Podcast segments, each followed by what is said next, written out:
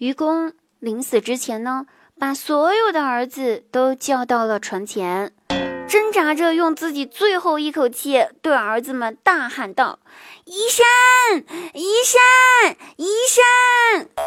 喊完，他就咽气儿了。几个儿子一下子没反应过来，老爹临死前到底说了一什么东西。过了一会儿之后，儿子突然唱道：“难道是一山闪亮晶晶，满天都是狐狸精？”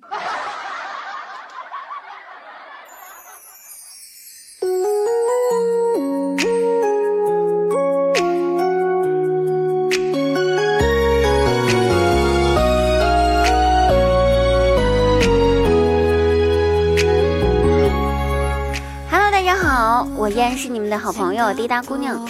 开心听滴答，不开心更要听滴答。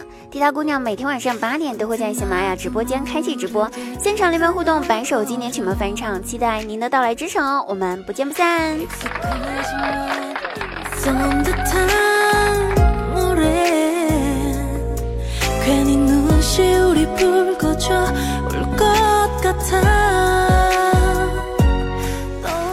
小时候有一段时间。我迷上了看武侠小说。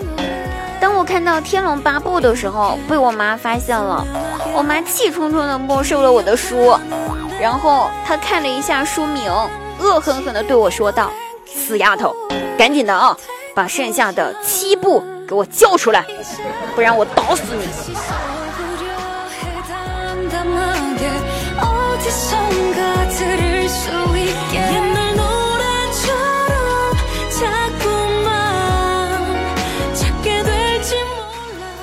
人问滴答呀，我不会洗衣服怎么办呢？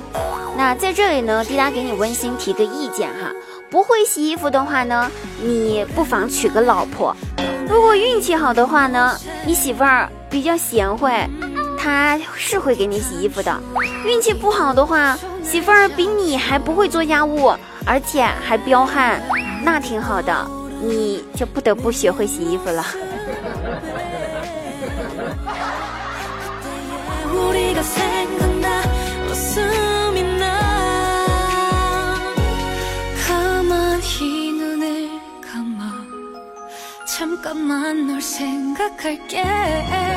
其实曾经呢，我也是身家上千万，而且拥有豪车无数，甚至还拥有私人的豪华餐厅。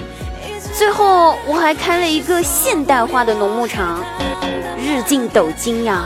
哎呀，那种日子，别提有多滋润了。可是后来，自从我的 QQ 号被盗了，我就一无所有了。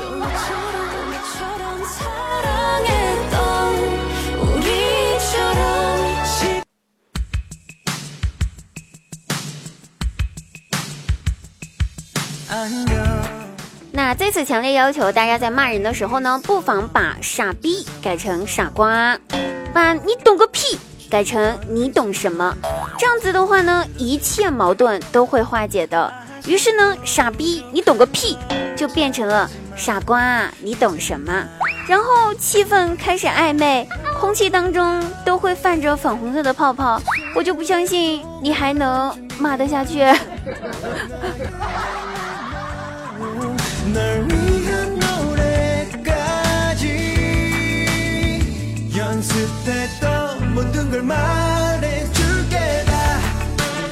终于知道为什么图书馆禁止学生穿拖鞋出入了。嗯，那是以防喜欢翻书沾口水的人和一边看书一边抠脚的人，以防他们打起来。